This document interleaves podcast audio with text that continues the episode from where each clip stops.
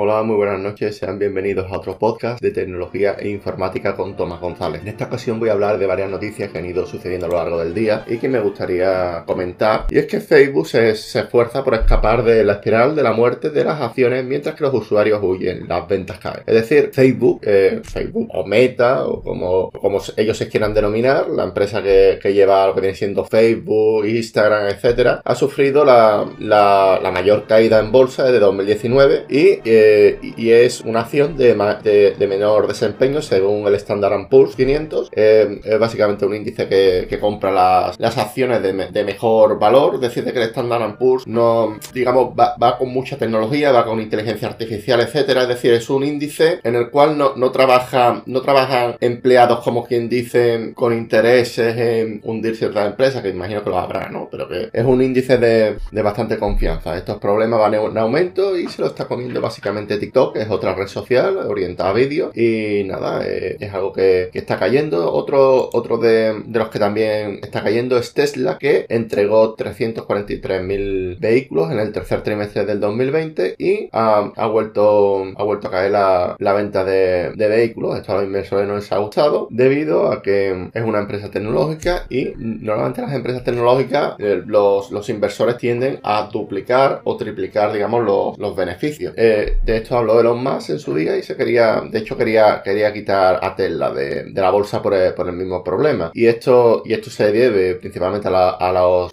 dolores de cabeza que están teniendo en, Alemania tras la guerra, ¿no? También todo el tema de, la inflación, etcétera. Y nada, les voy a dejar aquí el artículo de CNBC, las dos que acabo de comentar son de, CNBC. Y también voy a comentar otra noticia y es que eh, Google cierra, cierra el servicio de traducción en China debido al bajo, es decir, de que, de que Google ha tenido ha, tenido siempre problemas con el mercado chino debido, debido a su política ¿no? de, datos y ya que el gigante asiático no le ha dejado nunca hacer con los datos lo que, lo que a Google le ha dado la gana, ¿sabes? Y, digamos de que en China se, toman bastante en serio todo el tema del filtrado de datos dentro y fuera del país. Y digamos, eh, Google por su parte ha, decidido cambiar parte de, donde se fabrica el hardware de sus equipos de China a Vietnam. Eh, por aquí dejaré el artículo si alguien lo quiere ver. Y este este, artículo también del debate.com y es un debate muy clickbait y es un debate, eh, bueno, es del debate.com, ¿no? Pero que es, es un titular muy clickbait, muy tal, pero me gusta, me, hacía gracia comentarlo y es que Amazon planta cara a Apple con su no tan original cuaderno. Decide que, de que es un cuaderno, eh, Kindle Strike, es un cuaderno muy, muy particular porque es un cuaderno únicamente donde se toma notas y se escribe y se lee.